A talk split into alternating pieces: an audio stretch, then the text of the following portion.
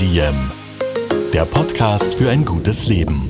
Niki Löwenstein und Holger Potje. Jede Woche abwechselnd im Gespräch mit inspirierenden Menschen. Welche Rolle spielt ein bewusster Lifestyle für Sie? Woraus schöpfen Sie Kraft? Über Ernährung, Bewegung, Bewusstsein und Erholung. Wie finden Sie die richtige Balance im Leben? Woran sind Sie gescheitert? Und wie sind Sie wieder aufgestanden? Wie gelingt Ihnen das? Was für Sie persönlich ein gutes Leben ausmacht. Carpe Diem, der Podcast zum Carpe Diem Magazin. Heute mit der österreichischen Philosophin Liz Hirn. Hallo und herzlich willkommen im Podcast von Carpe Diem. Heute aus einem Wiener Kaffeehaus, dem Café Weingartner im 15. Wiener Gemeindebezirk. Mir gegenüber sitzt eine äußerst umtriebige Zeitgenossin, die österreichische Philosophin Liz Hirn. Hallo Liz. Hallo.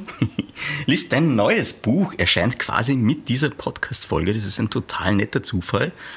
Es heißt der überschätzte Mensch und beschäftigt sich mit der Frage, was machen KI, Smartphone und ChatGPT mit uns als Menschen. Bevor wir uns jetzt dieser Thematik nähern, möchte ich dich noch ein bisschen vorstellen. Du bist Philosophin, Autorin, Dozentin, Podcasterin, Philosophieren mit Tieren, heißt genau. der Podcast, ja. Obfrau des Vereins für praxisnahe Philosophie, Stimmt auch noch? Okay. Stimmt alles. du bist im Vorstand der Gesellschaft für angewandte Philosophie, warst Gastlektorin in Nepal, hast in Tokio und in Lima referiert an Unis und dein Fokus ist auf philosophische Anthropologie. Ich habe mir das jetzt rausgesucht. Philosophische Anthropologie, wenn ich es jetzt richtig verstanden habe, ist die Wissenschaft vom Menschen, beziehungsweise der Versuch vom einzelnen Menschen auf die Gesellschaft, aufs große Ganze zu schließen. Genau, stimmt. Alles grün? Alles grün. Sehr gut. Dann kommen wir doch zu deinem Buch und ich würde da ganz gern wissen, ich frage mich das immer bei Leuten, die dann ein Buch schreiben, einen schönen Roman oder ein Sachbuch. Was war denn der Auslöser? Wie ist das bei dir? Wo war der Gedanke, der dann gesagt hat, jetzt muss ich da was drüber machen? Also ich habe lange mit dem Gedanken gespielt, weil ähm, du hast ja schon erwähnt, äh, ich komme aus der philosophischen Anthropologie. Und da geht es eben darum, äh, zu schauen, wie, wie definieren wir Menschsein, was macht Menschen aus, wie unterscheiden wir uns von anderen Tierarten, wie entwickelt sich Menschsein kulturgeschichtlich. Und diese Idee jetzt ein Buch drüber zu machen, die gab es schon lange und das ist halt so neben den anderen Büchern gereift. Äh, und witzigerweise jetzt mit der Pandemie und vor allem dann auch mit, mit dem Ukraine-Krieg wurde das für mich immer drängender, ähm, also die, die Zwischenteile, die ich hatte, zusammenzufassen, in ein großes Ganzes zu gießen. Ähm, und das war schon, schon eine gewissermaßen schwere Geburt, aber das ist es immer bei Dingen, die einem wirklich am Herzen liegen. Ähm, und in dem Fall ging es mir halt darum, okay, wie, wie können wir Menschen im 21. Jahrhundert nochmal neu denken oder vielleicht neue Perspektiven drauf entwickeln, die das Leben auch lebenswert machen. Und im Moment, wenn man sich umschaut mit ökologischer Krise etc., also wir, wir haben genug Baustellen, ähm, fand ich es irgendwie an der Zeit, mal zu sagen, okay, man, man wagt sich mal an einen Entwurf äh, und versucht auch mal eine, eine Diagnose zu stellen, wo, wo befinden wir uns eigentlich oder wie befinden wir uns eigentlich. Und wie sieht der Entwurf aus? Kann man den kurz zusammenfassen? Normalerweise sagt man bei Pitches so in, in zwei, drei Sätzen die Geschichte zusammenfassen. Geht das? Nee, ich, ich möchte jetzt gar nichts vorwegnehmen. Das, na, also ich, ich, ich, spoilern, spoilern ja. ja. Äh, nee, die Sache ist anders. Ähm, das Schöne am philosophischen Essay ist, dass man, oder das ist zweigeteilt. Es ist schön und schier gleichzeitig, ja, um es jetzt umgangssprachlich zu sagen, dass man mit einem Gedanken anfängt, mit einem Konzept zu sagen, okay, warum ist die Sache jetzt so, wie es ist und wie, wie konnten wir quasi reingeraten? Und beim philosophischen See weißt du nie, wo du am Schluss endest. Das heißt, es ist irgendwie auch eine gewisse Weise ein Abenteuer, ähm, dass du quasi dann auch am Wege denkst. Ja? Das ist nicht so, wie du hast jetzt ein Ergebnis und versuchst dann irgendwie in einem naturwissenschaftlichen Essay alles darauf abzustimmen, sondern ganz im Gegenteil, es ist da was fraglich und dann erarbeitest du dieses Thema. Ja? Und das klingt jetzt total nach, okay, äh, Open End und keiner weiß, aber es ist, es ist total hart, ja, weil du musst immer genau in der Materie äh, draufbleiben und du hast nie so diese Sicherheit, dass du sagst, okay, das kommt am Ende raus. Das ist auch für die Verlage natürlich spannend. Ne? Ähm, die freuen sich bestimmt. Die freuen sich bestimmt. Keine Ahnung, wie es endet. Nein, aber äh, muss, ich, muss ich echt sagen, ähm, äh, ich, ich, hatte wirklich das Glück, da top Zusammenarbeit zu haben und es hat wirklich Spaß gemacht und ich habe dir schon vorgesagt bei unserem Vorgespräch, äh, Buchschreiben ist für mich auch immer etwas Masochistisches, ja, mhm. weil äh, die Gedanken, die einem so kommen, wirklich auf den Boden zu bringen und dann niederzuschreiben, das macht auch was mit dir. Das heißt auch sich festlegen ein Stück weit. Und insofern freue ich mich über jeden, der sich auf den Versuch einlässt. Und ich, ich glaube, es ist durchaus was Spannendes und ähm, ja, zur Diskussion Einladendes gelungen. Ja? Und Philosophie soll ja keine Antworten geben, aber die besseren Fragen stellen. Und ich hoffe, das ist damit gelungen. Hier werden ganz viele Fragen gestellt in dieser Stunde. Ist es tatsächlich so, dass du dann schaust, was andere Philosophen gerade auch zu dem Thema schreiben. Also vergleicht man sich da. Normalerweise in den Social-Media-Welten vergleicht man sich ja ganz oft. Ich kann mir vorstellen, in der Philosophie könnte es auch passieren, weil sich ganz viele kluge Leute ganz viele Gedanken zu Themen machen. Ich sehe es als Basis an, dass ich weiß, was die aktuelle Diskussion ist. Aber jetzt bei dem Thema war ich eigentlich wenig beeinflusst, mhm. ähm, muss ich sagen. Ähm, ich habe mir dann eher gedacht, okay, wie kann ich mich vielleicht ein bisschen distanzieren von Themen, äh, wo es dann ganz stark um äh, Ernährung geht oder ausschließlich um Ökologie geht etc. Also wo, wo sind da Punkte ähm, oder Leerstellen, die ich sehe, die ich gern bearbeiten würde. Prinzipiell suche ich gern den Austausch auch mit Kollegen, die Ähnliches schreiben, damit man auch sieht, sind meine Argumente richtig oder nicht. Mhm. Weil du hast ja im Gegensatz zur Naturwissenschaft auch nichts, was jetzt eindeutig richtig oder falsch sagt, ja, oder mhm, irgendein Experiment. Ja. ja. Also insofern ist das gut, aber es ist gar nicht so einfach, dann die Kollegen, Kolleginnen auch zur Diskussion einzuladen oft, ja, weil natürlich auch jeder bei seiner Sache äh, oder äh, ja, beim, bei dem eigenen Projekt ähm, herumtut sozusagen. Ähm, aber ja, in dem Fall war das, ist das, ist das ganz gut gelungen, glaube ich. Also hatte, hatte ich meine Freude dran. Der überschätzte Mensch, Anthropologie der Verletzlichkeit, äh, erscheint im September und zwar heute im Zollnei Verlag. Ähm, die Frage, die sich dort stellt oder die du stellst, ist, was machen KI, Smartphone und ChatGPT mit uns als Menschen? Kann, hast du da Antwort drauf gefunden oder Teil der Antwort, ohne jetzt zu spoilern? Die Antwort nein, aber ich glaube, äh, ich, ich habe versucht, einen Ansatz zu geben, wie wir diese Technologien in Bezug auf uns besser verstehen können. Also warum wir beispielsweise dazu neigen, uns davon abhängig zu machen, äh, warum wir dazu neigen, süchtig zu werden etc. Also das sind ja alles äh, nicht irgendwelche äh, magischen, unerklärlichen Dinge, sondern lässt lässt sich meiner Meinung nach sehr, sehr gut erklären. Ähm, mir haben ganz viele, auch schon verstorbene Philosophen geholfen, wie der Günther Anders als Technikphilosoph zum Beispiel, mhm. Ähm, der noch nichts mit Smartphones zu tun hatte natürlich, war lang vor seiner Zeit.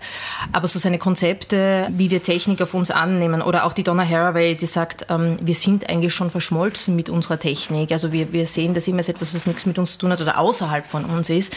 Aber die Technik ist etwas zu verstehen, was uns erweitert und eigentlich schon äh, fix Teil von uns ist, also mhm. zu uns gehört, äh, macht es wesentlich einfacher, auch zu verstehen, ähm, wohin sich es vielleicht entwickeln kann oder wo auch Gefahren liegen. Und das, das finde ich immer das Fruchtbare, also zu sagen, gut, was ist jetzt der Status und wo sind jetzt die Dinge, die wir beachten müssen in Zukunft. Dann geht es jetzt weder darum, technikfeindlich zu sein, mhm. sondern zu sagen, okay, haben wir jetzt. Das lässt sich so auch nicht rückgängig machen, aber was, was folgt jetzt daraus für uns? Mhm. Worauf müssen wir aufpassen? Jetzt ist es für mich gefühlt ja so in der Menschheitsgeschichte, die Technik hat uns immer geholfen, den gewissen Vorsprung gegenüber der Tierwelt und anderen Dingen zu haben. Das heißt, wir haben praktisch Evolutionsprozesse durch die Technik auslösen können. Jetzt habe ich das Gefühl, ist die Zeit so schnell und die Technik so schnell, dass sie uns selbst wieder zu schnell wird und wir nicht mehr analysieren können, was passiert und wo wir stehen. wir fühlen uns überfordert und können immer nur mehr reagieren und nicht mehr agieren. Ja, ich meine, das ist eine alte Diagnose. Das war ein Kühlschrank übrigens, der aufgeht im Hintergrund. Wir sitzen im Kaffeehaus. Sollen wir kurz warten? Nee, alles okay, gut. Okay, ja, gut. Wir machen einfach weiter. ja. Ähm, ja, stimme ich zu. Ähm, die Diagnose, dass jetzt die Technik äh, uns diesen Vorteil gibt, unter Anführungszeichen, die gibt es ja schon lang. Ja. Ähm, auch die, jetzt psychologisch gesehen, dass diese Entwicklungen schneller laufen, als wir uns jetzt emotional mhm und auch äh, im Sinne von unserer psychischen Gesundheit und, und Resilienz weiterentwickeln können. Ja. Dem würde ich auch zustimmen. Aber die Sache ist halt auch, äh, ob wir jegliche technische Entwicklung auch wollen äh, und wie das entschieden wird. Also was sozusagen sein darf und was nicht sein darf. KI-Debatte. Zum Beispiel. Also mhm. die, äh, die interessanten Fragen sind da gar nicht für mich so, ist das jetzt äh, an sich schlecht oder moralisch jetzt problematisch, sondern eher, ähm, wer entscheidet das sozusagen, wer treibt das voran. Jetzt sehen wir bei vielen technologischen Entwicklungen, Stichwort industrielle Revolution, dass das nicht ein gesamtgesellschaftlicher Prozess war. Ja? Und dann äh, fallen Berufe weg, andere kommen und das ist eine Entwicklung. Das werden wir wahrscheinlich auch hier jetzt haben. Aber interessant ist für mich die Frage, also wer löst die auf? Wo äh, sind die Profiteure, auch seitens jetzt ähm, des Kapitals und natürlich auch, was hat das für Folgen für, ähm, für äh, Urheberrechte beispielsweise, ja, oder überhaupt Datenschutz, ähm, Themen wie Privatheit etc., ja, die jetzt einfach durch ChatGTP massiv ähm, unter, unter Diskussion stehen. Ja. Und ähm, das sind so die Dinge, wo ich mir denke, da müssen wir einen Blick drauf haben. Also die Entwicklungen sind so, wie sie sind. Ähm, ich, ich, schätze mal, sie werden sich auch teilweise beschleunigen. Ich warne aber auch vor dem Hype, den es auslöst, weil künstliche Intelligenz kann viel, aber noch nicht so viel, wie jetzt quasi spekuliert wird. Aber mhm. ich halte es deshalb trotzdem für sinnvoll, dass wir darüber reden. Mhm. Und zwar rechtzeitig, ja. Und auch rechtzeitig überlegen, wie können wir gewisse Teile kontrollieren. Welche Verbote braucht es quasi? Also bin ich definitiv nicht dafür, dass man sagt, das wird sich schon entwickeln. Also die Geschichte belegt, das hat sich nie einfach so entwickelt. Aber wir haben immer einen sehr sporadischen Zugang zu Dingen, wenn sie neu sind, finde ich. Wir probieren es mal aus und dann schauen wir, was das für Auswirkungen hat, gefühlt. So, das ist eine Beschreibung der Menschheitsgeschichte in ganz schnell. Ja, das ist, glaube ich, auch der Unterschied, oder da sieht man auch ganz stark die Kluft zwischen dem, was natürlich wissenschaftlicher Fortschritt heißt und jetzt gesellschaftlicher Fortschritt oder politische Verantwortung. Mhm. Also Wissenschaft ist natürlich ganz anders orientiert, auch in der Forschung, äh, was rauskommen soll, was rauskommen kann. Das heißt aber nicht, dass alles, was jetzt rauskommt, ähm, sich etablieren muss oder etablieren sollte. Deshalb braucht es auch immer immer eine verantwortungsvolle Politik, die das übersieht und auch eine Zivilgesellschaft, die sagt, okay, soweit ja, soweit nein. Also das sind ganz, ganz wichtige Player. Ja. Zu sagen, nur weil es jetzt äh, wissenschaftlich möglich ist, heißt noch lange nicht, dass es äh, geboten sein sollte, es zu tun. Ja, Stichwort Gentechnologien etc. Also das sind alles sehr, sehr ernste Fragen, die vielleicht auch je nach ähm, technologischer Entwicklung noch mal viel, viel mehr in den Verlauf auch der menschlichen Evolution eingreifen werden. Das muss man schon auch sehr deutlich sagen. Oder auch zur Vernichtung führen, eventuell, ja. Sind wir als Gesellschaft dann auch mündig genug gefragt, jetzt wirklich vielleicht mal direkt und provokant, weil ja an unseren Bildungssystemen so seit Jahrzehnten gespart wird, gefühlt, weil die Politik jetzt auch nicht unbedingt was davon hat, wenn die Menschen klüger sind sondern sie funktionieren nicht besser, wenn sie funktionieren und nicht über Dinge nachdenken. Sind wir da noch mündig genug und wer profitiert denn am meisten im Moment von den KI-technischen Fortschritten und so weiter? Ich bin nicht ganz sicher, ob wir früher so viel mündiger waren. Also ich meine, es mhm. kommt darauf an, wann setzen wir es an und die gesamte Gesellschaft oder nicht. Also ich bezweifle jetzt, dass im 15. Mhm. Jahrhundert die generelle Mehrheit der Gesellschaft mündiger war. Ja? So, das ist nicht der Punkt, aber was wir schon sehen, ist, dass das Interesse daran, äh, eine Gesellschaft von wirklich kritischen ich sage jetzt mal, Subjekten zu entwickeln, jetzt nicht unbedingt hoch ausgeprägt ist. Wobei man sagen muss, äh, Demokratien müssen eigentlich von ihrer Struktur her mehr daran interessiert sein, weil wo durch Wahlämter zirkulieren etc. macht es durchaus Sinn, ähm, einen gewissen Bildungsstandard annehmen zu dürfen. Also für uns alle. Also es ist in unserem allgemeinen Interesse. Deshalb finde ich auch, dass das äh, wirklich ein Thema ist, das wir in Österreich teilweise äh, verschlafen, wo sich sehr, sehr wenig ändert. Also stimmt nicht. Korrektur. Es ändert sich was, aber jetzt nicht ähm, am Inhalt der Lehrinhalte, sondern oder an den Freiheiten, wie gelehrt wird, sondern eher daran, dass man sagt, man führt noch mehr administrative und evaluative Methoden ein, wo man sich dann schon fragen kann. Wir haben es jetzt gesehen bei der Auswertung mit der Lehrerzufriedenheit auch und was Lehrer ändern würden ähm, dass die meisten sagen, ja, weniger administrative Aufgaben, die, die lenken eigentlich von dem ab, was die Grundaufgabe wäre, nämlich ähm, mhm. ja, pädagogische Aufgaben, Lehrinhalte vermitteln etc. Ja. Ähm, also da habe ich das Gefühl, da geht, das ist tatsächlich in eine ähm, schlechte Richtung gegangen. Also wir, wir widmen uns sehr viel der Auswertung und weniger dem Inhalt. Das tut der Sache natürlich nicht gut. Also von dem her tue ich mir schwer zu sagen, sind wir jetzt mündiger oder weniger mündig. Ähm, ich würde sagen, wir vergeben uns Chancen im Moment, indem wir uns da auf Evaluation konzentrieren und nicht auf wirkliche Förderung, wirkliche Lehrinhalte vermitteln. Mhm. Das gesagt, die Gesellschaft ist im Wandel und die Technologie ist auch im Wandel. Das heißt, es ist eh immer alles im Fluss. Ich finde es jetzt spannend, weil, wenn wir beim Thema Artificial Intelligence sind und KI, dann glaube ich sehr wohl, dass Gefahren bestehen. Andererseits sehe ich da schon auch Chancen. Ich habe jetzt mal vor kurzem darüber nachgedacht, und zwar in, lustigerweise gerade im Rechtssystem. Und ich weiß jetzt gar nicht, ob ich Recht habe tatsächlich oder nicht.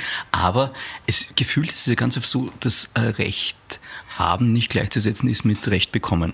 Weil das wäre dann teuer und das kostet Geld und das überlegt man sich zehnmal, bevor mhm. man sich das leistet. Wenn man da jetzt ChatGPT einsetzen könnte für solche Geschichten, gäbe es dann mehr Gerechtigkeit, weil billiger und Ding? Nein.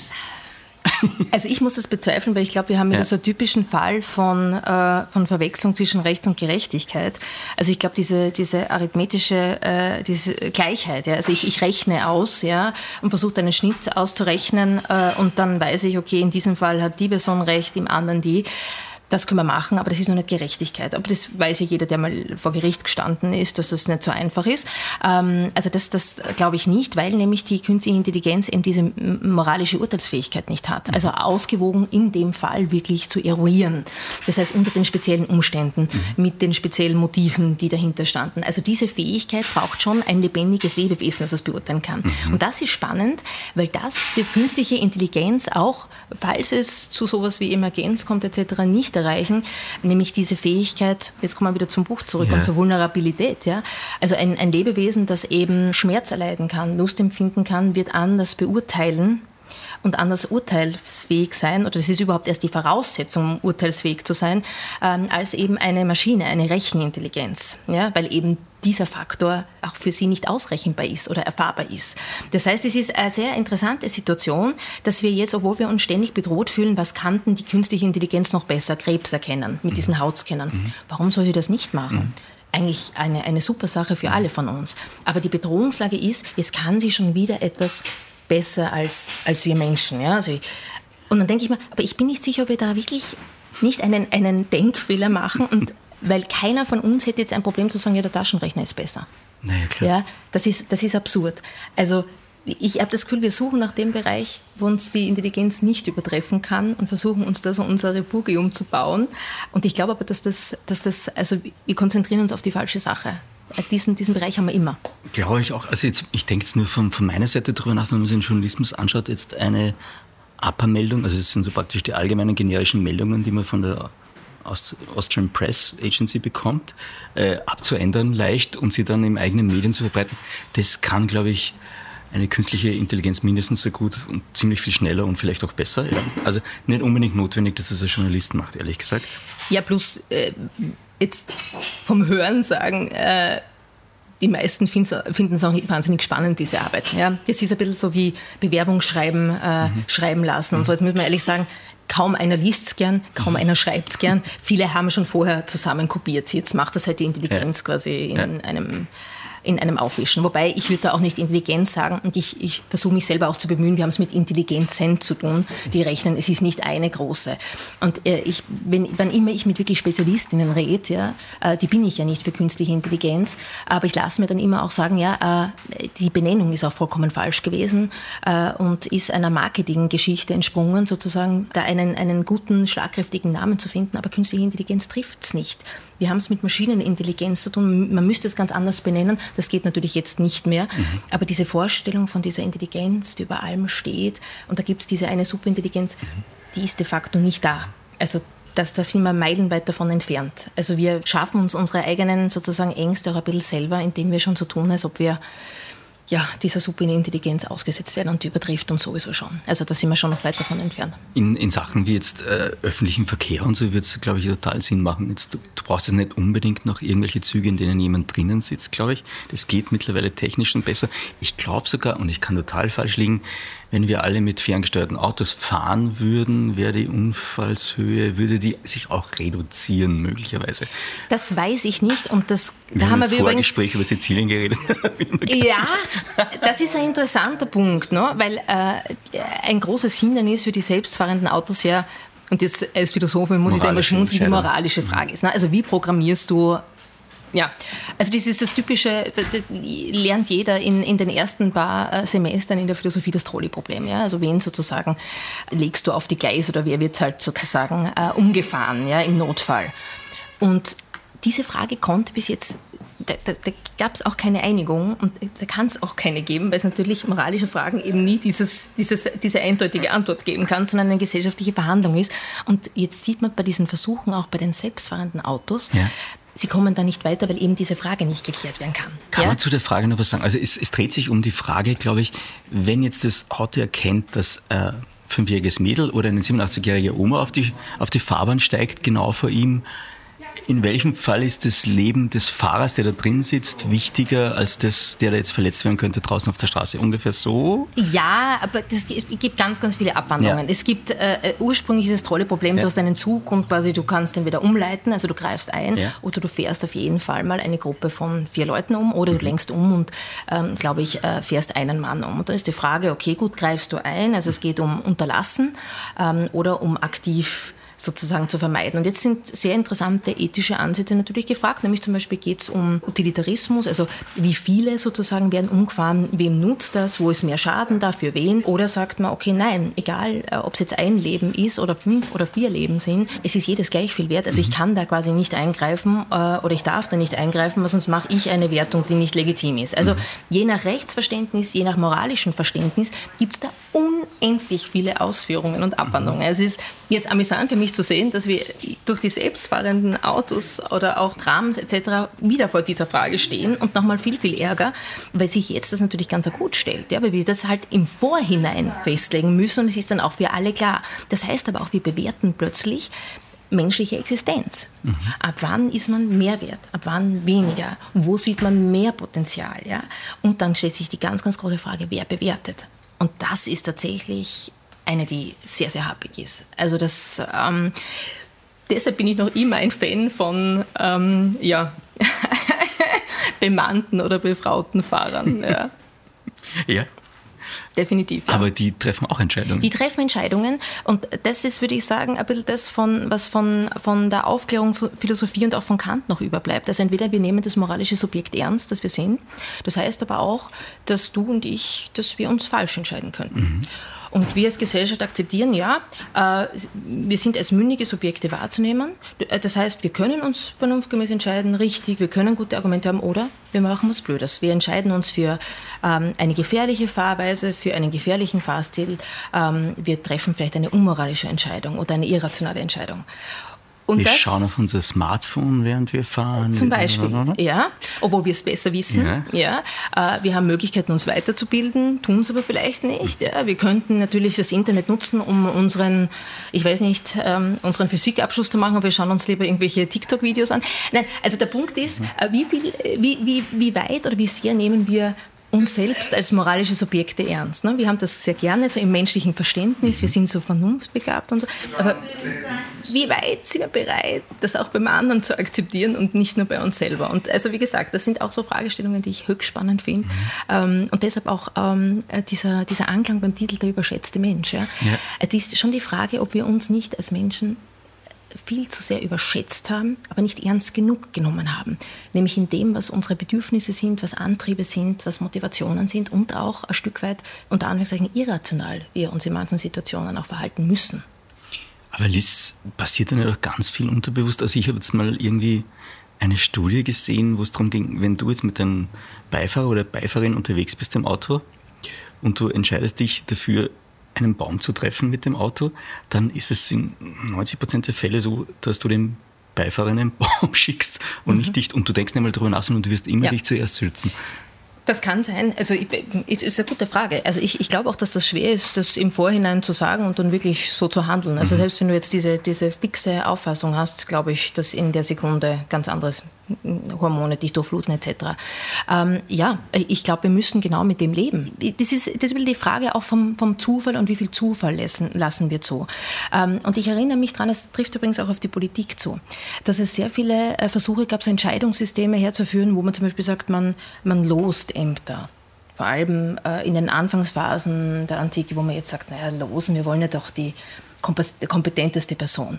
Aber die Idee des Loses war eben, dass sowohl für die, für die äh, Entscheidungen, die getroffen werden, etc., als auch die Folgen, also jeder verantwortlich sein könnte. Und dass es nicht abhängig davon ist, ähm, wie viel Bildungsbackground ich hatte, etc., sondern eben, dass das eine Schicksalsentscheidung ist, wo dann eigentlich auch keiner Einwand erheben kann und sagen, der ist nicht kompetent genug, weil es ist einfach, es ist einfach Zufall. So, ich weiß erstes von dieser Vorstellung, vollkommen schockiert und ich meine, das kann ja nicht sein. Ja. Ich meine, wie, wie kann man das dem Los überlassen? Je mehr ich aber auch sehe, die Diskussionen, die jetzt sind, frage ich mich, ob in gewissen Entscheidungsebenen oder vielleicht auch um Bildungspolitik zu ändern etc., solche Ideen auf auf gewiss, in gewissen Segmenten der Gesellschaft oder politischen Ebenen ähm, zu, zu, äh, zu etablieren, nicht sogar sinnvoll sein könnte, weil wir dann alle mehr engagiert sein müssen, nämlich auch, weil wir eben sehen, dass vieles eben nicht so kontrollierbar ist und äh, auch eine Zufallsentscheidung sein kann. Also es macht etwas definitiv auch etwas per Zufall zu legitimieren oder eben per Wahl äh, oder per Bestimmung von Gott.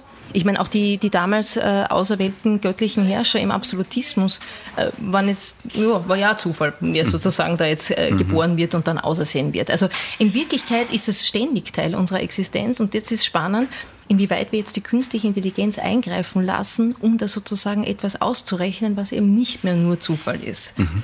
Das ist auch sehr spannend, ja. Ich habe das noch einen kleinen Nachtrag und vielleicht ist der auch nicht richtig. Ich fand es nur total spannend. Es gab die Diskussion, weil ein, ein Deutscher Student, glaube ich, eher aus Bayern, Informatikstudent, hatte da einen Wickel mit einem Chatbot, mit einem mit einer künstlichen Intelligenz und da war das, also das Endergebnis war tatsächlich, dass die eine Diskussion hatten. Sie hatten im Vorfeld eine Diskussion, wo der Informatiker dem Chatbot äh, Geheimnisse über seine Programmierung entlockt hat, unabsichtlich. Mhm, genau. Kennst du die Geschichte? Mhm.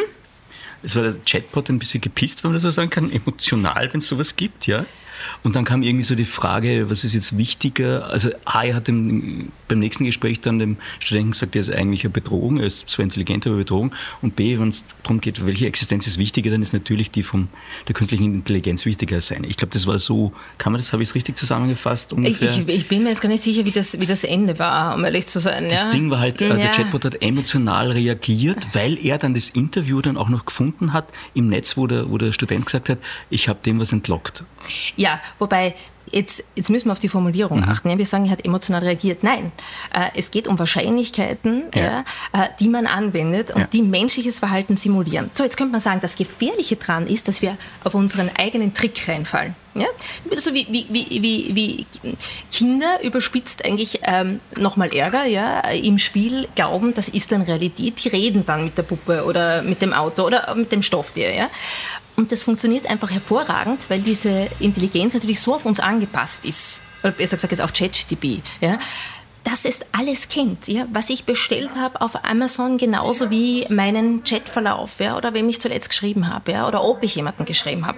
Und das ist natürlich perfekt. Ne? Es ist perfekt auf mich und meine Bedürfnisse angepasst und simuliert mir also äh, jemand, jemand zu sein, also eine Person zu sein. Übrigens ist auch spannend, bei Person kommt von Persona Maske.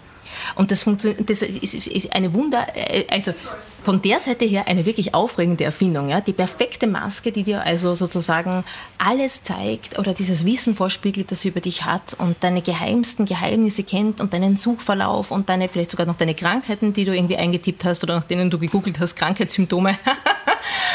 und somit dir diese, diese perfekte Simulation gibt, so von Konversation, von ich bin da für dich etc. Und ich halte das nochmal viel wesentlich gefährlicher, übrigens auch was Psychotherapie angeht. Also ich bin kein Fan davon zu sagen, na gut, wir haben also diese künstliche Intelligenz und die macht halt den Therapeuten, weil das hervorragend funktionieren kann, dass man nämlich darauf reinfällt, dass es hier wirklich äh, äh, einen Austausch und eine Konversation gibt. Eine künstliche Intelligenz, eine hat nie Interesse an einem Austausch. Also das ist ein, ein, ein, ein, ein äh, Rechenmodus, der perfekt funktioniert und wirklich äh, sehr gut programmiert sein kann, ähm, aber hat weder Interesse an der Austausch noch äh, sonst welche Motivationen, dir zu helfen. Ähm, aber ja, wir, lassen uns darauf ein und vielleicht auch ein Stück weit aus Eitelkeit oder auch, weil es ähm, so wie ich es definiere, mit auch eine Erweiterung von uns selbst ist. Also wir spiegeln uns auch, auch ständig in, in dieser Intelligenz, wie wir uns in unserem Smartphone-Accounts etc. spiegeln. Das funktioniert einfach hervorragend. Mhm. Es ist einfach eine Erweiterung von uns selbst, die uns auch sehr mächtig macht, in einem gewissen ja, in einem gewissen Empfindungsspielraum zumindest. Aber Lies, wir werden da jetzt die richtigen Leute, um da die Entscheidung zu treffen, was künstliche Intelligenz darf oder nicht. Gibt es da so für dich ein Expertengremium, wo du sagst, die werden absolut also eines jetzt in Österreich, äh, wo ich, wo ich äh, sehr froh bin, dass es schon länger existiert, ist, ähm, sind so Zusammenschlüsse von, von Wissenschaftlern, gerade in Informatik etc., auch von der TU Wien, aber auch von der Uni Wien, ähm, die speziell zum Thema digitaler Humanismus beispielsweise arbeiten. Jetzt tue ich mir ein bisschen schwer mit digitalen Humanismus und überhaupt mit Humanismus und da gibt es genug Kritik, aber der Versuch zumindest zu sagen, okay, wie können, dieses, wie können wir dieses Menschliche schützen sozusagen, ähm, wie können wir hier Aufklärung betreiben, was künstliche Intelligenz kann, was nicht.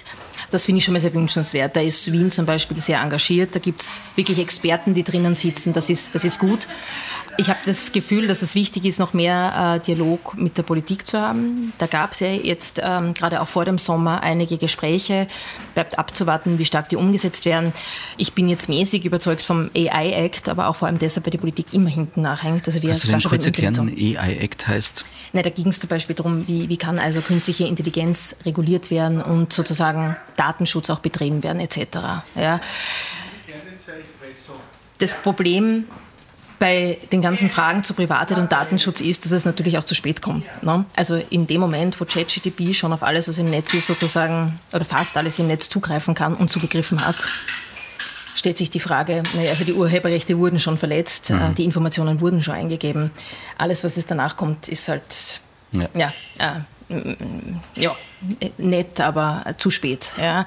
Also das ist jetzt sozusagen der Wermutstropfen dran und das ist schon ein ziemlich großer, würde ich sagen.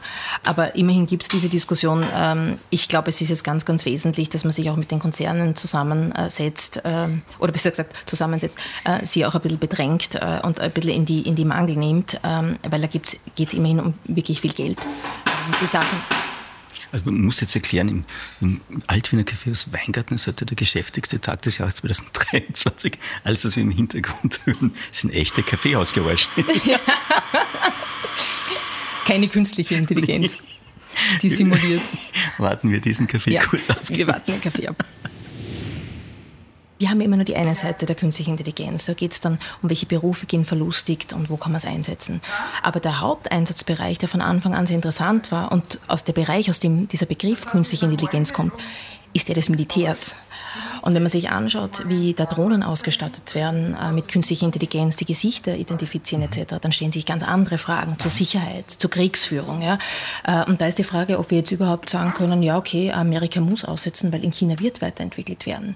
Das heißt, wen muss es da Übereinkommen geben, genauso wie es damals auch war in Bezug auf äh, nuklearen Waffen etc., ähm, das irgendwie zumindest vom Bekenntnis her für alle gilt. Aber jetzt zu sagen, die einen sind erfolgt und die anderen machen weiter, also aber das dann ist, alles zum nicht so Scheitern einfach. verurteilt, glaube ich, weil es wird sich nie, es werden sich nie immer alle Parteien dran halten, oder?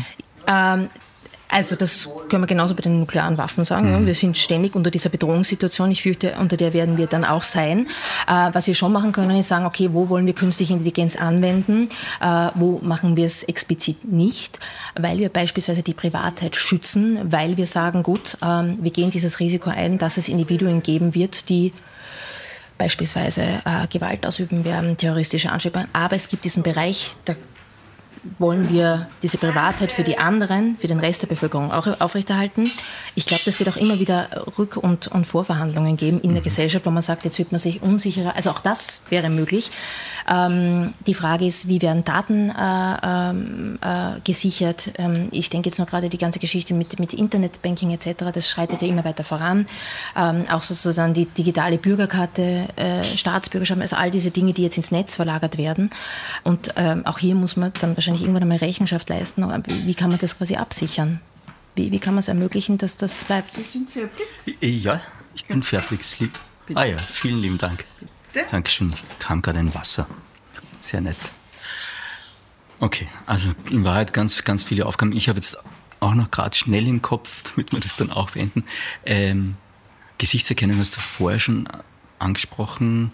Es war total spannend, weil es jetzt in China, jetzt auch bei den Protesten und so weiter, die sind ja relativ weit mit absoluter mhm. Überwachung. Mhm. Ähm, da gibt es Gesichtserkennung tatsächlich auch schon länger und es gibt aber jetzt keine, es gab keine Massenverhaftungen mehr nach Protesten. Man hat sich zuerst gefragt, warum und dann kam man drauf, weil die mit Gesichtserkennung das natürlich drei Wochen später einfach mal privat vorbeischauen und den dann abholen, überhaupt kein Problem mehr ist. Ja. Genau, also man wird, äh, oder sagen die, die Staatsgewalt könnte wesentlich effektiver und effizienter vorgehen. Definitiv, ja. Äh, und jetzt Wäre natürlich aber auch bei Verbrechensaufklärung auf anderer Seite möglicherweise wieder hilfreich. So, und da sind wir jetzt genau bei dem Punkt. Ja. Äh, und jetzt sind wir wieder genau in diesem moralischen Bereich, mhm. der so unglaublich schwer ist. Und ich verstehe auch die Frustration. Und ich kenne das ja. Man, man, geht also zu Philosophen, Philosophinnen hin und sagt so, und jetzt, was ist jetzt da? Ja? Und dann kann man sagen, okay, ähm, wir haben jetzt diese Fragestellung und da gibt es noch ganz, ganz viele Perspektiven drauf. Und genau das erleben wir jetzt. Ja? Das haben wir in der Pandemie erlebt, das mhm. haben wir jetzt mit der Kriegssituation erlebt und jetzt mit der künstlichen Intelligenz. Und diese Fragen sind einfach nicht eindeutig zu beantworten. Aber die gute Nachricht ist, äh, ich bin der Meinung, dass gerade demokratische Gesellschaften Gesellschaften da einen Vorteil haben, indem sie es verhandeln können und wirklich unterschiedliche Perspektiven einbringen könnten. Ich sage nicht, dass das gut läuft und ich sage auch nicht, dass wir genug Prozesse haben, aber das würde der Vorteil sein, wirklich auch diesen Missbrauch einigermaßen hintanzuhalten. Wenn es beispielsweise Mehrheiten gibt, die sagen, nein, wir gehen das Risiko ein, äh, wir haben dieses Grundvertrauen in den gesellschaftlichen Zusammenhalt, dass wir nicht diese Überwachung auf diese Art und Weise wollen. Ja? Äh, oder wir wollen es nur äh, beispielsweise, wie wir es haben im öffentlichen Verkehr, an neuralgischen Punkten, wir wollen es aber nicht auf Gehsteigen oder Begegnungstonnen es muss diese Art von Privatheit geben. Ja. Da sehe ich uns in einem großen Vorteil zu autoritären Systemen, die quasi diese Möglichkeit ohnehin nicht mehr haben. Und da, da bin ich schon der Meinung, da kann man vieles im Vorhinein tun und da sind diese Diskussionen auch wirklich wertvoll und wichtig. Und da bin ich der Meinung, um das irgendwie gewährleisten zu können, müssen wir auch wesentlich breiter und öfter darüber reden. Wir reden jetzt indirekt eh auch schon äh, länger über unser zweites Thema und das ist für mich Gesellschaft und Krisen Der Mensch ist ja laut Oscar Wilde ein vernunftbegabtes Wesen. Wenn man sich die Weltlage aktuell anschaut, kann man da so seine Zweifel haben, finde ich. Nein, also das, ich, ich, also vernunftbegabt, ja. Aber begabt heißt ja nicht, dass ich es anbinde. Das heißt nur, ich habe die Begabung und dann Verstehe. Mache ich oder mache ich nicht. Ja? Also die Anlage sagt ja noch nichts darüber, ob ich, ob ich die Anlage auch sozusagen ja, zur, zur Entfaltung bringe. Ja, plus wir haben ja schon festgestellt, wir, wir alle handeln in vielen Situationen auch äh, aus dem Bauch heraus oder irrational. Mhm. Wobei, um es jetzt noch ein bisschen komplexer zu okay, machen, bitte, aber etwas, was unbedingt. mich jetzt gerade total flasht, sind die neuen Forschungsergebnisse, wo gerade auch die Uni Graz sehr stark ähm, dabei ist, also MedUni auch, ähm, zur äh, Bauch-Hirn-Schranke, ja, wo es darum geht zu sagen, okay, wie sehr beeinflussen diese Prozesse, ja, ähm, wie wir uns entscheiden. Ja, ähm, sei es, weil unsere momentane Vernunftlage beeinflussen sozusagen. Ja. Und das hat dann ganz, ganz viel plötzlich mit Dingen zu tun, was mein Bauchgefühl sagt. Das ist noch eine ganz, ganz neue Dimension jetzt, wenn man sich anhört, dass sozusagen der Durchfluss oben unten Informationen 80-20 80 vom Bauch äh, zum Hirn sind und nur 20, 80 vom Hirn zum Bauch. Ja? Also wenn man jetzt überlegt, okay, wo, sind jetzt die großen Player, die einen jetzt beeinflussen, nicht nur in der aktuellen Stimmung, sondern vielleicht auch in der eigenen Entscheidung, wird es noch mal komplexer. Also diese Vernunftbegabung ist ziemlich on the line. Äh, aber ich glaube, es ist interessant, einfach zu schauen, okay, wir als, als, ähm, als, ähm, als lebendiges Wesen, als Organismus, ähm, es ist noch wesentlich komplexer. Nämlich auch im Hinblick, wenn wir, wenn wir darüber nachdenken, was heißt richtige Ernährung, was heißt äh, äh, Ökologie richtig verstanden und nicht nur als jetzt ähm, Ausdruck einer moralischen Gesinnung oder, äh, oder ähm, ja, ein, ein, ein Wohlfühlfaktor, sondern das hat tatsächlich einen scheinbar extrem großen Einfluss auch darauf, ob wir uns in manchen Situationen vernünftig verhalten oder nicht oder unter Anführungszeichen das Richtige tun. Lies, das war nicht der Deal, der Deal, weil du machst die Welt einfacher für uns nach diesem Gespräch. Ja. oh Mann, okay. Ja, ich habe es aber fast vermutet, dass, äh, weil jetzt die ganze Geschichte mit Social Media, Fake News, Desinformation und Fakten sind maximal noch so viel wert wie meine persönlichen Meinungen und Gefühle, die über Social Media rauskommen. Ich glaube, das hat auch ganz viel mit emotionalen Entscheidungen aus dem Bauch zu tun mittlerweile. Und dass die stärker da sind. Ja, äh, wobei die Interpretation von Fakten als äh, passt mir gerade in den Kram oder nicht, für mich zum Beispiel sehr gewöhnungsbedürftig ist. Ähm, also ich stelle außer Frage, dass die eigenen Gefühle absolut nichts mit der Faktenlage zu tun haben müssen. Aber ich bin der Meinung, dass also jetzt kritische Urteilskraft heißen würde, ich, ich sehe die Kluft und kann das dann trotzdem noch einordnen. Ja. Auch wenn mir der Algorithmus immer weiter meine Dinge, wie ich die Dinge sehe, zuspielt und ich das Gefühl habe, mein Weltbild ist das Weltbild aller da draußen. Aber da sind wir schon bei den interessanten äh, Faktor von wegen künstlicher Intelligenz und die künstliche Intelligenz ist die Superintelligenz und die stellt mir die Welt so dar, wie es ist. Also mhm. ganz offensichtlich nicht, mhm. sondern sie simuliert mir sozusagen die Welt, die ich sehen will mhm. oder spielt mir nach meinen Neigungen zu. Brandgefährlich äh, und deshalb allein schon für mich re regulierungswürdig. Ja? Also ich verstehe die, ich meine, bekommen ja Aufklärungssätze wie von Kant mit ähm, sowas der Ursprung der Unmündigkeit sind Faulheit und Feigheit, ja, nochmal eine ganz andere Bedeutung, ja. Ähm, aber jetzt mal, um das ernst zu nehmen mit der Faulheit, ja, also diese Bequemlichkeit natürlich auch, die vorausgesetzt wird von denen, die programmieren. Man möchte dann immer das sehen, man wird nur das kaufen, man kann da leichter zuspielen, ja. Das ist, äh, das ist ja quasi unglaublich schlaue Einsichten, auch ähm, psychologische Einsichten, dass wie wir funktionieren. Und ich glaube, wir tun gut daran, äh, das nicht zu ignorieren, sondern zu sagen, okay, das spielt eine Rolle. Die Sachen, die ich sehe, sind nicht das, was sie scheinen, ja, äh, sondern sie sind speziell auf mich angepasst. Ähm, aber die Art, das zu hinterfragen, ist etwas, was man lernen muss, glaube ich, und wirklich als, vielleicht auch als Erhaltung kultivieren muss. Und die Frage ist, wer macht das dann?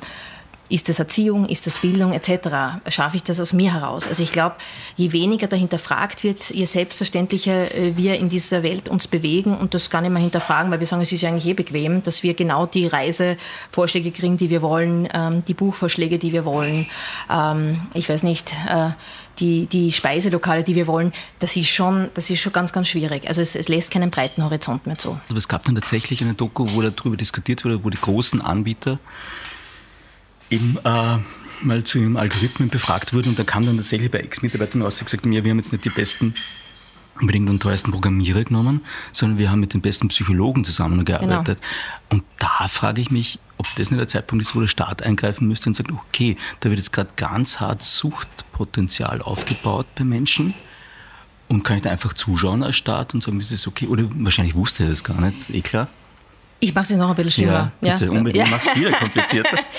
Naja, die Frage ist, äh, also ich, ich, ich stimme zu, äh, das kann man nicht einfach ohne Diskussion lassen. Die besten Psychologen reinzuholen, ist wirklich ein Punkt. Ähm, man könnte auch sagen, warum haben äh, wir auf der anderen Seite auch in der Politik nicht die besten Psychologen, die da auch argumentieren? Das wäre vielleicht auch eine Anregung. Aber es geht noch schlimmer, es geht darum, welche Manipulation lassen wir zu. Also ein bisschen eine Augenwischerei zu sagen, dass wir nicht auch, und jetzt Manipulation nicht immer nur als negativ, sondern als Beeinflussung. Wir werden auch von den Medien, egal ob es jetzt Printmedien sind oder auch Social Media, wir werden ja von all beeinflusst. Man könnte sogar so weit gehen zu sagen, dass auch die klassische Bildung beeinflusst, weil ich lerne gewisse Inhalte, die, die wurden vorausgewählt etc. Das heißt, es gibt eine gewisse Range an bewusster Beeinflussung in eine Richtung, die wir zulassen. Erziehung, Bildung. Und darüber streiten wir uns dann auch teilweise, aber wesentlich weniger, lustigerweise, als über die andere Manipulation. Warum? Weil scheinbar die Annahme ist, dass sie süchtig macht oder eben nicht äh, dazu ermuntert, kritischer, ich sag's mal, die nicht dazu ermuntert, kritischer zu sein, ähm, sondern beispielsweise ähm, eben eher die Sachen ähm, zu kaufen, zu tun, die vorgegeben werden. Die Frage ist also, um welche Art von Manipulation dreht sich und zu was führt sie? Du musst es, glaube Okay. ich, sagen. Also zu welcher, zu welcher Manipulation führt sie oder ermöglicht sie auch über die Situation hinaus zu denken, kritisch zu sein? Und ich glaube, das ist so das, äh, worum es sich dreht. Warum das einige, äh, oder warum das, ich sage es jetzt nochmal, ähm, ich schon verwirrt. Hey, das war deine Location. Ja, das ist auch noch nie so laut. Als ob sie es absichtlich tut. Ja. Na, ich glaube, es, es geht darum zu schauen, also welche, welche, mit welcher Art von Manipulation haben wir es zu tun. Also beeinflusst werden wir von vielen. Die Frage ist, macht uns die eine vielleicht zu kritisch an Menschen, ermöglicht die uns etwas und die andere eher mehr zu Konsumenten vielleicht, die genau das konsumieren oder kaufen oder tun, was vorgegeben wird. Es gäbe also die Möglichkeit der unter Anführungszeichen positiven Manipulation auch. Also ich denke, wenn wir äh, äh, ein Buch lesen, wenn wir einen Film sehen äh, und dieser Inhalt beschäftigt uns und er macht das mit uns, dann passiert genauso eine Art von Beeinflussung. Also ich halte das für Augenauswischerei. Die Frage ist nur, ähm, wo wird eher der Status von einem sehr unmündigen Vorgehen, vielleicht einen konsumorientierten äh, Vorgehen gefördert und wo habe ich sozusagen danach mehr Potenzial, was zu tun? Ja? Oder darüber hinaus zu denken oder vielleicht mich kritisch zu äußern. Das, das wäre so mein, so mein Einwand. Und ich, ich bin auch der Meinung, also da gehört definitiv hingeschaut. Und auch, wie gesagt, die Konzerne in die Pflicht genommen. Also ich glaube, diese, diese Einstellung, die werden sich schon alle irgendwie selber regulieren. Wir sehen, das funktioniert nicht. Und gerade wenn es um transnationale Konzerne gibt, noch viel weniger. Es ist jetzt gerade im Hintergrund Milch, die geschäumt wird. Leider Wir nicht haben für mich. Extra, wir haben Spezialeffekte extra eingebaut in den Podcast, damit da auch wirklich was los ist. Liz, wo was los ist tatsächlich, wir leben jetzt gerade in einer Krisenzeit. Was machen so Krisen mit Gesellschaften, wenn sie jetzt so gehäuft aufkommen und gefühlt ist es so? Ich weiß nicht, wahrscheinlich war es in der Antike ähnlich mit Ich glaube, glaub, äh, egal wo du hinschaust, also Ja. äh, 16., 17. Jahrhundert, also hatten wir schon öfter. Die Problematik ist, ähm, es gibt da natürlich Umbrüche und Weiterentwicklungen, ähm, aber man sieht schon auch, dass es genug Negativbeispiele oder Übergangszeiten gab, die nicht besonders schön waren. Ja, also wo die Gesellschaft sehr, sehr gefordert war. Jetzt würde ich sagen, wir haben jetzt nicht die schlechteste Ausgangsposition in Österreich, aber definitiv so, ähm, dass wir hinschauen müssen und schauen müssen, okay, wie können wir äh, erhalten, was wesentlich ist? Wie können, so, soll man das erwarten? Also man muss sagen, das Universum spielt jetzt gerade mit uns. Wir haben jetzt drinnen verschiedene Kaffeemaschinen. Aber man sieht, es ist nicht bei künstlicher Intelligenz erstellt, also sehr authentisch. Okay, und ja, draußen den Müllwagen. In Deutschland würde man sagen, Mistwagen oder ist das umgekehrt? Ich bin mir nicht sicher. Ich, ich bin mir auch nicht sicher, Okay. aber es ist ein sehr, sehr gutes Beispiel für, für was das auch gut äh, funktioniert. Also es, es gibt schon auch Dinge, wo ich sagen muss, ich, ich bin, bin sehr froh, dass, dass in Österreich da die, die oder überhaupt in, in Mitteleuropa die Organisation, die Institutionen einigermaßen gut funktionieren. Ähm, ich glaube, was man anregen kann und gerade auch bei den jungen Leuten ist, dass es nicht selbstverständlich ist, dass sie funktionieren. Ja. Ich glaube, das ist der wesentlichste Punkt. Also ich glaube, in dem Moment, wo ich was für selbstverständlich halte, bin ich schon wieder knapp dran, dass es verlustigt geht. Lernt man wahrscheinlich aus der Geschichte auch, oder? Wenn man genau hinschaut. Definitiv. Nein, aber das lernt man wirklich aus der Geschichte oder besser gesagt, wenn man sich auch, auch Bücher anschaut, egal ob es sich um Utopien handelt oder um Kriegsbefürworter oder ähm, wirklich die, die die gegen den Krieg angeschrieben haben etc. Man, man sieht alles wieder dort. Ja? Also die postkolonialen Studien sind jetzt auch nichts, was wirklich äh, das erste Mal da gewesen wäre. Es gab zu äh, Revolutionszeiten, zu Zeiten der französischen Revolution schon Diskussionen darüber, die sind nur halt wieder erstickt worden. Ja? Also all diese Themen oder sehr viele der Themen ähm, gab es. Diskussionen über Maschinen oder Technik gab es in der Antike genauso wie in der Renaissance etc. Natürlich jetzt unter anderen äh, Vorzeichen. Ähm, es gab ja auch ökonomische Entwicklungen etc. Aber also beispielsweise die Diskussion rund um ähm, Privateigentum oder Abschaffung von Privateigentum gab es schon in der Kirche äh, im 16. Äh, Jahrhundert, 17. Jahrhundert in den Utopien von Campanella. Ja? Also das ist Campanella war Priester und äh, auch Philosoph und hat eine Utopie, ähnlich wie Thomas Morus, mit seiner ersten Utopie sozusagen nochmal gezeichnet, die er nannte der Sonnenstaat. Und wenn man sich jetzt das durchliest, ähm, dann erinnert das sehr, also auch in dieser Theatralik, an Diskussionen jetzt auch zu bedingungslosen Grundeinkommen etc. Also ja, wir sind schon immer mit sehr ähnlichen Themen konfrontiert und das ist vielleicht auch das, was ähm, Menschen jetzt über die Jahrhunderte verbindet oder was ich als das vielleicht verbindende Element sehen würde, ja, oder das, was, was, was uns alle eint, ja, also die, die Themen um unsere Verletzlichkeit herum, ähm, über unsere Bedürfnisse, um unsere Weiterentwicklung herum, also die, die sind tatsächlich immer dieselben geblieben. Jede Krise ist auch die Chance auf einen Neuanfang. Kann es irgendwann mal zu viele Neuanfänge geben bei uns? Also ich glaube, es gibt, es kann keinen Neuanfang geben, weil wir, wir sind ja immer da. Also die, dieser beschworene Neuanfang äh, finde ich insofern glückend, weil er immer so diesen Druck auslöst. Ne, da kommt schon die Rettung daher. ja. Äh, dass ähm, jetzt irgendwie so ein Deus Ex Machina kommt und alles löst. Ja? So dieses Beschwören von der Neuanfang, wenn wir die technologische Erfindung haben, die uns aus der Klimakrise rauskriegt, die Impfung, die uns erlöst von der Pandemie. Wir müssen kurz erklären, ah, ja. Deus Ex Machina ist der, ist der Geist, also der Gott aus der Maschine. Genau, genau. Also die Vorstellung plötzlich, wir sind in einer krisenhaften Szenerie und dann kommt irgendwas und rettet uns. Ja? Früher war es ein Wunder, man kann es auch ein bisschen technischer angehen. Ja? Haben wir aber jetzt, ja, also diese, diesen Erlösungsgedanken, irgendwie, wir werden es schon lösen in der Situation raus.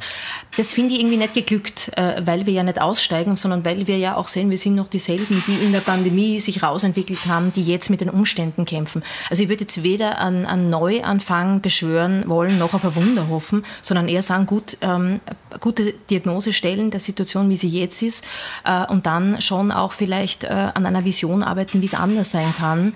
Äh, und äh, ich, ich glaube, das fehlt ein bisschen. Also auch diese, diese, diese Utopien. Wie könnte es noch sein oder für was lohnt es sich auch noch zu kämpfen? Und äh, was ich verstehen kann, jetzt psychologisch, aber verhaltenspsychologisch nicht für schlau halt, ist, ähm, in den Dystopien zu verweilen, also in den Katastrophenszenarien. Also gut hinschauen mit einem kritischen Blick, aber dann wirklich daran arbeiten, okay, was könnten wirklich Utopien sein, ähm, wo man auch Menschen dafür mobilisieren kann. Liz, wir sind total fortgeschritten in der Zeit. Ich habe tausend Fragen noch. Ich muss es jetzt abkürzen. Ja, wir, wir, springen jetzt wirklich von einem Thema noch schnell zum anderen. Okay, wie steht es um die Politik und ihre Narrative? Machen ideologisch geprägte Parteien in unserer heutigen Zeit überhaupt noch Sinn? Oder sind es mehr so Personenparteien, zu dem es sich jetzt gerade verwandelt? Du hast ein Buch geschrieben zur Politik und das heißt, macht Politik böse? Zehn Trugschlüsse. Das fand mhm. ich schon mal sehr spannend. Ähm, ja, als Kind dachte ich immer, wir haben es ja kurz vorher äh, besprochen. Als Kind dachte ich immer nur, die schlausten Köpfe werden ein Politiker. ja. Das ist, glaube ich, unsere Utopie. Wir, wir, wobei, schlau ist nicht das Kriterium, glaube ich. Also äh, äh, gewisse Umsicht und Klugheit reicht auch. Also meine ich tatsächlich ernst. Also ich, ich kenne jetzt einige Positivbeispiele auch, die mir dann so hinterbracht werden von kleinen Gemeinden, die da einen Bürgermeister, eine Bürgermeisterin haben, die zum Beispiel für den Ort sehr, sehr vernünftige und kluge, umsichtige Entscheidungen treffen. Wie mit Geldern umzugehen ist, in was sie investieren. Ja? Unabhängig von jetzt Land und, und Bund versuchen in ihrer, in ihrer. Also, so weit würde ich gar nicht gehen. Ähm, ich glaube, dass Ideologie eine ganz, ganz große Rolle spielt. Ich würde sogar sagen, es ist schade, dass wir zu wenig haben. Äh, und zwar in dem Hinsicht, dass ich nicht glaube, dass wir Politiker danach wählen, nach nur dem Wahlprogramm für die nächsten vier, fünf Jahre, weil es ist relativ verkürzt zu sehen für die großen Entscheidungen, die anstehen. Also ich glaube, jemanden zu haben, der sagt, gut, ich stehe jetzt für diese, die, für diese Werthaltungen, das ist mir wichtig, wäre jetzt einmal eine Abwechslung, muss ich sagen. Also da bin ich jetzt eigentlich nicht dagegen. Was mir fehlt, ist die Kompromissbereitschaft und die Verhandlungsbereitschaft. Also dass man sagt, gut, man hat unterschiedliche ideologische Positionen vielleicht oder Werte, aber man macht jetzt nicht den anderen aus Prinzip schlecht und äh, man versucht, ähm, sich mehr Sachlichkeit abzuringen, nämlich um Dinge durchzubringen, die jetzt nötig sind, um beispielsweise äh, ökologischere Zukunft äh, möglich zu machen. Egal, ob ich jetzt christlich sozial bin oder jetzt Sozialdemokrat oder freiheitlich oder, oder warum auch immer. Also ich, ich glaube auch nicht, dass jetzt, äh, aber das ist meine böse Spekulation, dass wir jetzt einfach nur Parteiprogramme wählen, sondern wir wählen schon auch die Vertreter, Vertreterinnen, von denen wir glauben, dass sie das umsetzen können. Also das ist ja auch irgendwie absurd. Ne? Irgendwer muss, wir hören uns ja auch an, wie die reden, wir wollen die ja mal sehen, etc.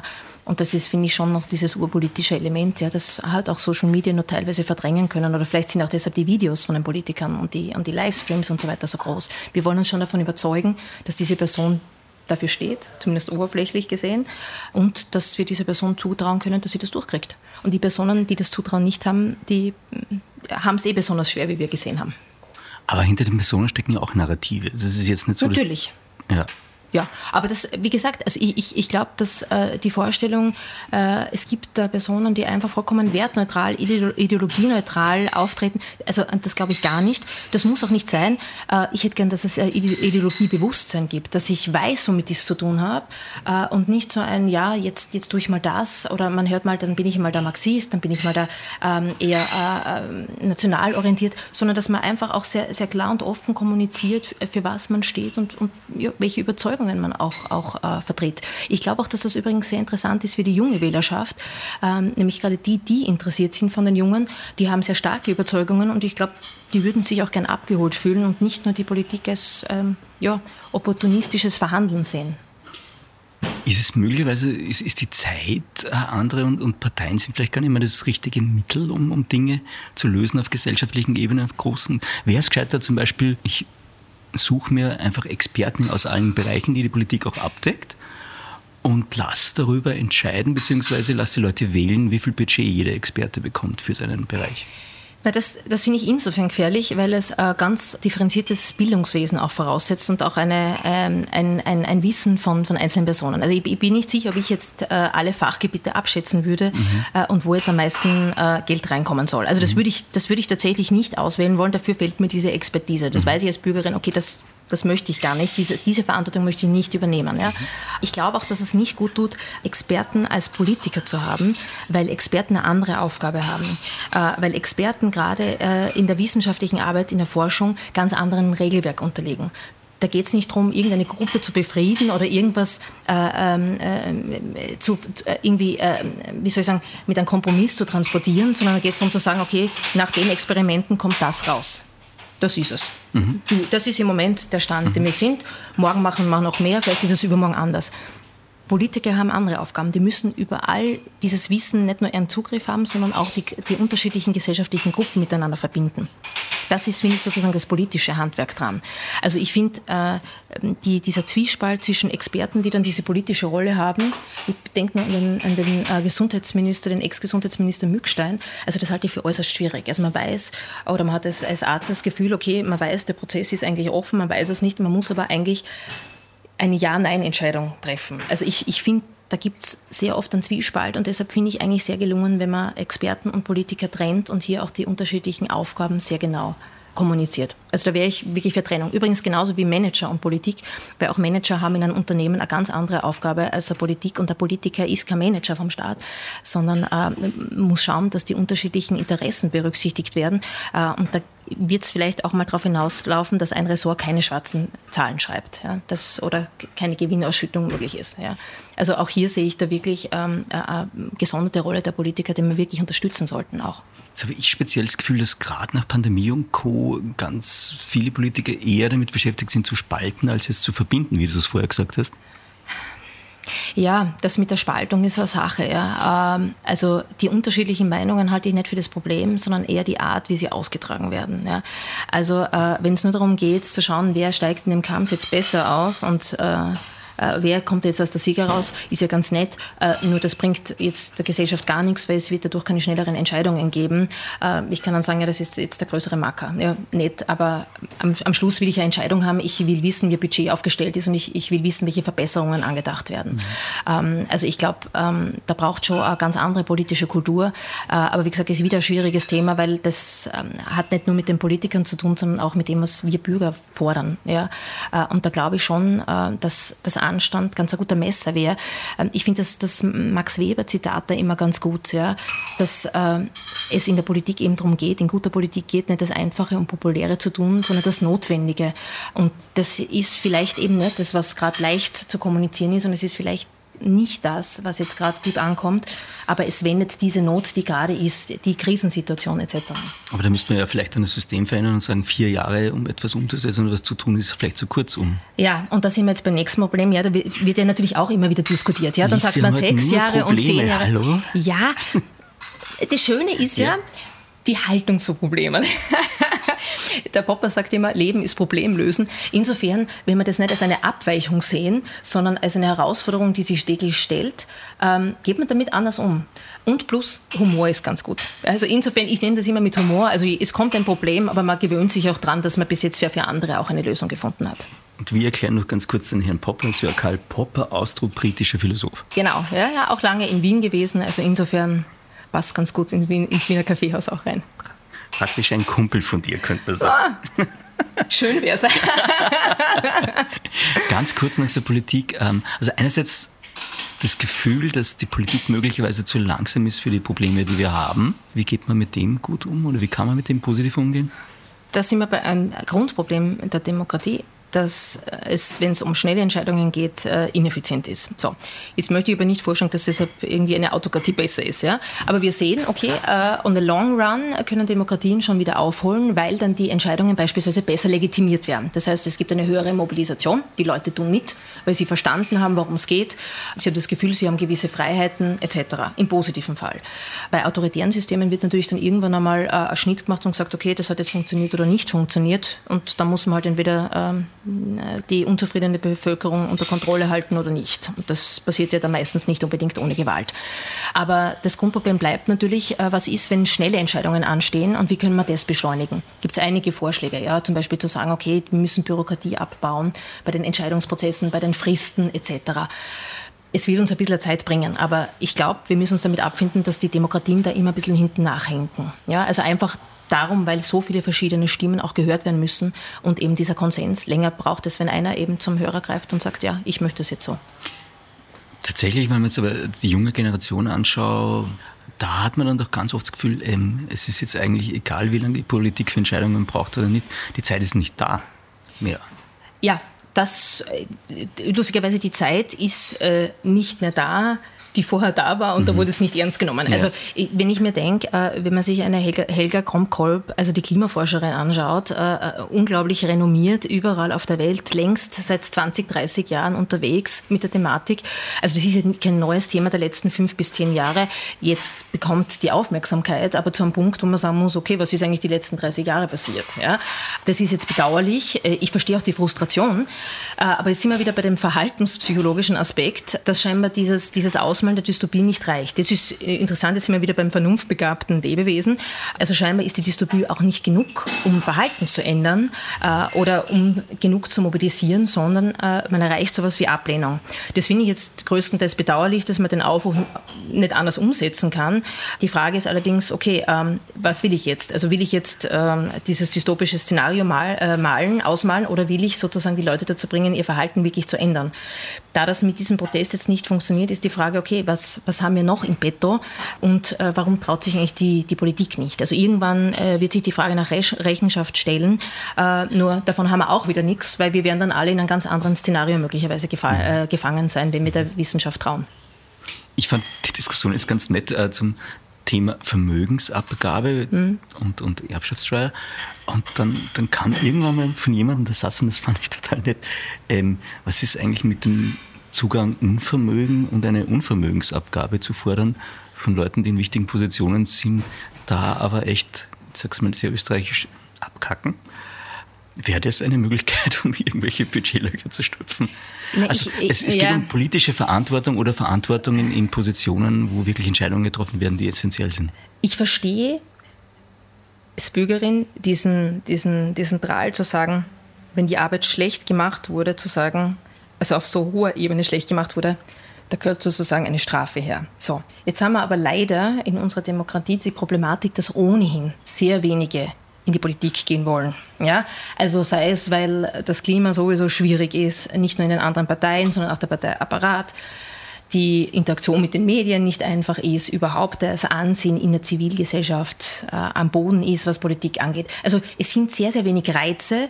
Äh, man hört auch vermehrt, also ich höre auch vermehrt dann von Klienten, die sich sozial engagieren, aber sagen, in die Politik möchten sie nicht, weil eigentlich verdienen sie da fast zu wenig. Also da sind sie jetzt als Geschäftsführer oder CEOs besser unterwegs. Das muss man auch zur Kenntnis nehmen. Also ich finde, äh, dass ähm, die politischen Positionen gut bezahlt sind, aber nicht jeder sieht das so. Ja? so. Und jetzt steht sich halt die Frage, wollen wir noch abschreckender sein ähm, oder gibt es nicht andere Mechanismen, die dazu anhalten, weniger äh, Korruption äh, auszuüben oder weniger korruptionsanfällig zu sein etc. Und ich glaube, da könnte man schon nach, nachschärfen. Ja? Also indem wir zum Beispiel schon mal das Ansehen auch der Politik mal höher werten und sagen, okay, wir wollen da schon einen Anspruch stellen, dass das moralische Vorbilder sind, die haben mehr Macht als wir alle. Äh, wir setzen mal voraus, dass du mit einer ganz anderen Haltung da reingehst. Ich glaube, das ist bei einigen Politikerinnen auch tatsächlich der Fall.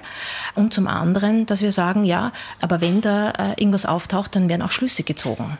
Und die Schlüsse heißen dann zumindest äh, sofortiger persönlicher Abtritt oder Ruhestellung oder zumindest Aufklärung und völlige Transparenz. Also ich glaube, da kann man schon noch an einigen Schrauben drehen in Österreich. Ja, aber an den Schrauben drehen ja die Politiker selbst. Es ist ja nicht so, dass das Volk sagt, komplette Transparenz machen wir jetzt. Ja, aber da sehe ich auch noch äh, eine Chance für äh, die, die vierte Gewalt, also auch die Medien und auch den, die Diskussion hier zwischen Zivilgesellschaft und Politikern nochmal zu fördern. Äh, also mir geht auch ab, dass ähm, also der Austausch also außerhalb von Wahlveranstaltungen zwischen höherer Politik und, und Bürgerinnen. Ja? Weil äh, dass der, der Bürgermeister äh, in der Gemeinde mit denen konfrontiert ist, ist klar. Die klopfen an sein Büro. Je höher hinauf es natürlich geht und je höher die Ebene ist, desto oft ideologischer, aber auch desto weiter weg vom Bürger. Und ich glaube, da wäre auch noch einiges möglich, nämlich auch an Rückmeldung, an Feedback, an sich exponieren, aber vielleicht auch dadurch wieder ein Stück weit auch zugänglicher werden oder auch irgendwie vorstellbarer werden. Plus, wir haben äh, einen absoluten Nachwuchsmangel. Also gerade die, die aktiven jungen Leute, ja, die sich jetzt äh, engagieren, dass die nicht in die Politik wollen, sollte auch ein Alarmzeichen sein. Also dass die die Politik auch nicht mehr als, als das sehen, wo man wirklich was verändern kann äh, oder sich die Hände nicht schmutzig machen wollen, weil sie sagen, die sind ja eh alle korrupt. Also das, das muss uns für Demokratie wirklich ein Warnzeichen sein. Ist ein Teil des Problems, vielleicht stimmt es auch nicht, möglicherweise, dass unser Gesellschaftssystem, also gerade in Österreich, überaltert ist. Das heißt, dass eigentlich unser Wahlsystem so ausgelegt ist, dass die Alten die Entscheidung für alle treffen, weil die einfach die Mehrheit sind und dass man daran mal was ändern müsste? Das ist ein sehr heikles Thema und trifft sich ein bisschen äh, mit den Diskussionen rum, rund um die, die Wählerbeteiligung und äh, sollen wir das Wahlrecht ausweiten? Äh, Betrifft es nur Staatsbürger? Wo weiten wir aus, wo nicht? Das ist insofern gefährlich, weil natürlich mit diesem Wahlrecht, und das heißt immer nur Wahlrecht, aber es ist in Wirklichkeit auch eine Wahlpflicht. Ja? Ich, und ich, ich finde diese Pflicht zu betonen schon ganz wesentlich, weil es ja nicht so war, dass alle in Österreich dieses Wahlrecht mal hatten. Ja, Frauen zum Beispiel nicht. Das heißt, es ist nicht etwas, was einfach mal so vom Himmel fällt, sondern das ist tatsächlich erkämpft worden, Punkt eins. Dass es jetzt äh, so als Gelegenheit äh, politisch tätig sein genommen wird, finde ich sehr bedauerlich, weil auch sich der Stimme zu enthalten äh, ein politisches Zeugnis abgeht. Also es ist, in einer Demokratie kann man nicht nicht politisch sein. Das ist de facto unmöglich. Äh, und ich bin ja immer der Meinung, es ist besser, ungültig zu wählen, also weiß zu wählen, äh, als überhaupt nicht die Stimme abzugeben und sich als politisch unbeteiligt zu geben. Aber de facto zähle ich mit, egal was ich mache. Und das sollte uns schon irgendwie im Bewusstsein sein. Und so bedauerlich mancher gefunden hat, die Kandidaten für die Bundespräsidentenwahl, muss ich sagen, sie haben doch gezeigt, prinzipiell könnte es jeder machen. Und das finde ich jetzt im Vergleich zu Ländern wie den USA etc. Äh, doch recht angenehm zu wissen, okay, es gibt schon politische Ämter und eigentlich könnte jeder, der wahlberechtigt ist, könnte ein Amt anstreben. Also äh, warum wir es nicht tun, ist eine andere Frage. Und wie gesagt, äh, ist für eine Demokratie sehr bedrohlich, dass das keiner mehr machen möchte. Deshalb bin ich eher wenig für, weniger für das Ding, dass wir dann sagen, wir evaluieren, wie jemand war. Das haben wir ja sowieso, ja, ganz stark auch im Bildungssystem. Sondern dass wir da bestärken und sagen, ähm, schau, dass du die notwendigen Entscheidungen triffst und wir fordern auch, dass du Kompromisse eingehst, um unsere Interessen im besten Sinne und äh, ähm, in, im nachhaltigsten Sinne umzusetzen. Egal von welcher Partei du bist. Altersfrage? Ist noch nicht ganz beantwortet. Die Altersfrage. Naja, natürlich, die Interessen von einer, von einer großen Anzahl von Menschen sind halt ähm, dann im gehobeneren Bereich. Das ist ein Problem. Die Frage ist, okay, äh, hilft es uns, wenn wir einfach nach, nach unten hin ausweiten? Das heißt, Wahlrecht runtersetzen. Zum Beispiel, äh, ich bin nicht der Meinung, ich glaube auch, dass ähm, politische Bildung eine Zeit braucht. Äh, und äh, auch die, die Probleme oder vielleicht auch ähm, die Betroffenheit von jungen Personen eine andere ist als von denen, die, die schon älter sind. Die Frage ist vielleicht eher, müssen wir verpflichten, irgendwie schauen, dass die Interessen der Jugendlichen abgebildet werden. Ja, das kann in den Medien sein, dass Jugendliche zu Wort kommen, also nicht über Jugendliche gesprochen wird, sondern sie selber über sich reden. Ähm, vielleicht können wir da irgendwie Hebel noch in Bewegung setzen, ja, diese, diese Themen zentral zu setzen oder auch wirklich äh, vielleicht eine Kommission einzurichten, die speziell diese Themen in Auge hat, wo junge Menschen einreichen einreichen können oder die mit den jungen Menschen reden, damit das in die Politik kommt. Das ist im Moment auch nicht der Fall. Ja? Äh, Stichwort Bildungspolitik etc. Ähm, aber wie gesagt, ich glaube, dass man einfach nur, weil man ausweitet oder in welche Richtung man ausweitet, muss man noch nicht zu diesen, zu diesen Resultaten kommen. Und außerdem, ich meine, die, die jetzt 16 sind, werden irgendwann wählen. Und ich fürchte, dass die Vernachlässigung von diesen Interessen sich dann auch sehr deutlich zeigen wird. Also insofern, äh, das ist wieder der Vorteil der Demokratie. Also irgendwann rächt sich das eine sehr stark. Ähm, wir sollten es im Auge halten und wirklich die, die Interessen so viele wie möglich berücksichtigen. Alle schaffen wir eh nie. Das ist natürlich vollkommen idealistisch. Letztes Thema. Bildung und Erziehung ist ein, glaube ich, dir am Herzen liegendes Thema. Mhm. Du machst Jugend- und Erwachsenenfortbildung. Wir gehen jetzt von der Situation aus, dass du neben dir eine Wunschfee sitzen hast und du hast drei Wünsche frei bei dir. Was würdest du denn in Richtung Bildung und Erziehung wünschen? Das Erste, ich würde äh, ganz krass zurückfahren mit diesem äh, administrativen Mehraufwand und den Evaluationsbögen, äh, Lernfortschrittsmessungen etc. Also das, was erfahrene Lehrer noch in äh, drei Minuten feststellen konnten, ist es ein Kind schulreif oder nicht, sind jetzt 20, also 20 Fragen oder also das, das halte ich tatsächlich für, für äh, den falschen Ansatz, um Qualität zu sichern. Ich verstehe, was gemeint ist, aber ich glaube tatsächlich, dass das fehlgeht. Und das bezieht sich aber auch auf universitäre Einrichtungen etc. Überall, wo wo es nur mehr um Messen geht, sind wir, sind wir falsch. Bildung kann nicht so gemessen werden. Also Bildung sind verschiedene Fähigkeiten, die ich mir aneignen kann. Und da gehört aber auch sowas wie äh, Lesen, Schreiben, Mathematik dazu, also zumindest die Grundrechnungsarten etc. Und wenn ich mal die beherrsche, glaube ich, selbst wenn ich äh, ein Problem habe in meiner Bildungsbiografie, sagen wir mal in äh, der Unterstufe, egal jetzt wo, welche Schule ich dann besuche, ob es NMS ist oder Unterstufe Gymnasium oder wie auch immer, dann kann ich das aufholen. Ähm, ich glaube also, dass viel mehr Fokus auf die Volksschule sein sollte und auch auf die elementarpädagogischen Einrichtungen. Also wirklich da, wo das erste Mal äh, man mit Bildung konfrontiert wird, was darum geht, sozial zu interagieren etc. Also ich glaube, da, da, da müssen die Forschungsergebnisse, die es gibt, viel mehr auch nochmal etabliert werden. Das wäre mein zweiter Wunsch, also wirklich auf die Forschung zu hören. Und der dritte wäre, äh, Bildung wieder ihren Wert zurückzugeben. Ich habe das Gefühl, dass Bildung wird nicht mehr wirklich ernst genommen, also so eine bildungsbürgerliche Nostalgie noch ist.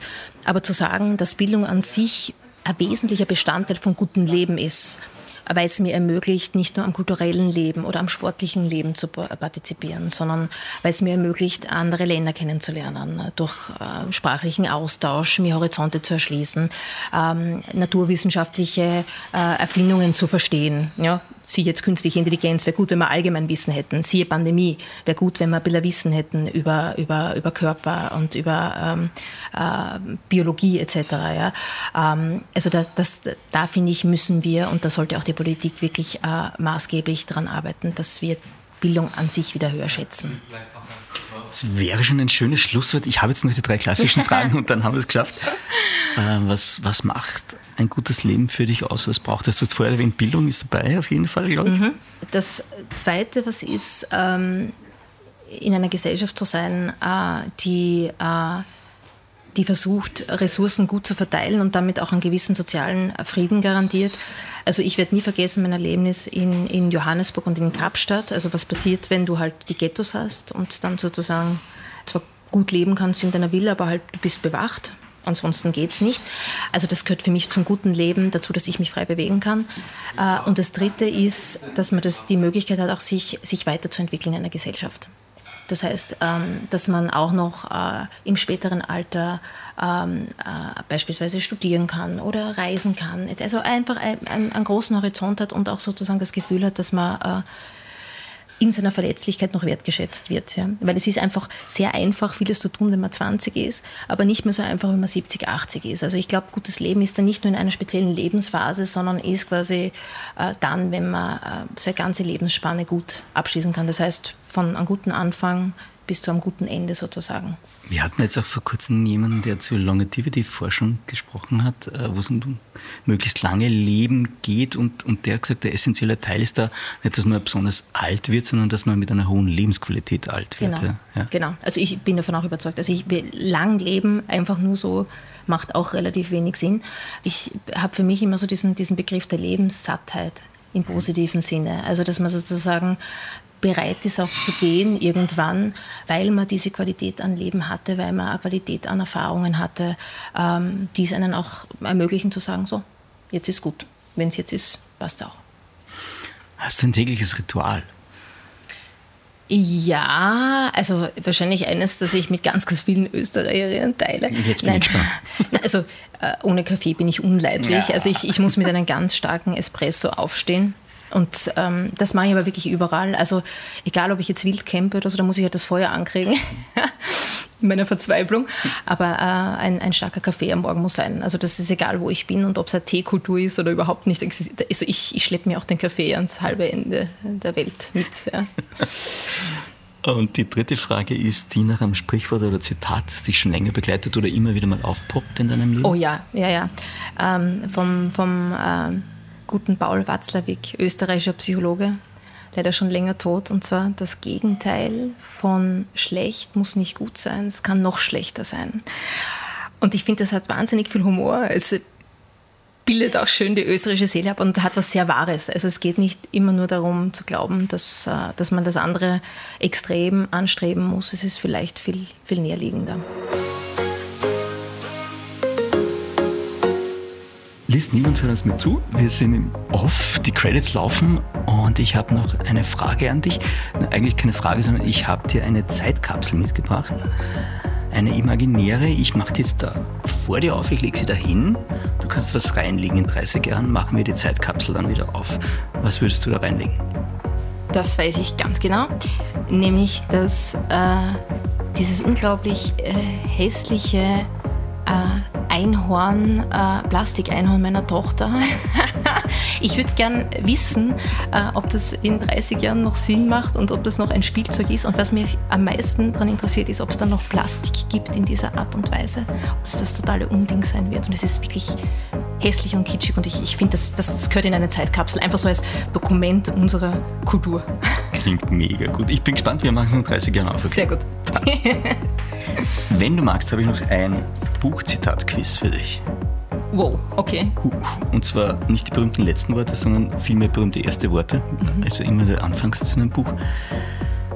Weit draußen in den unerforschten Einöden eines total aus der Mode gekommenen Ausläufers des westlichen Spiralarms der Galaxis leuchtet unbeachtet eine kleine gelbe Sonne.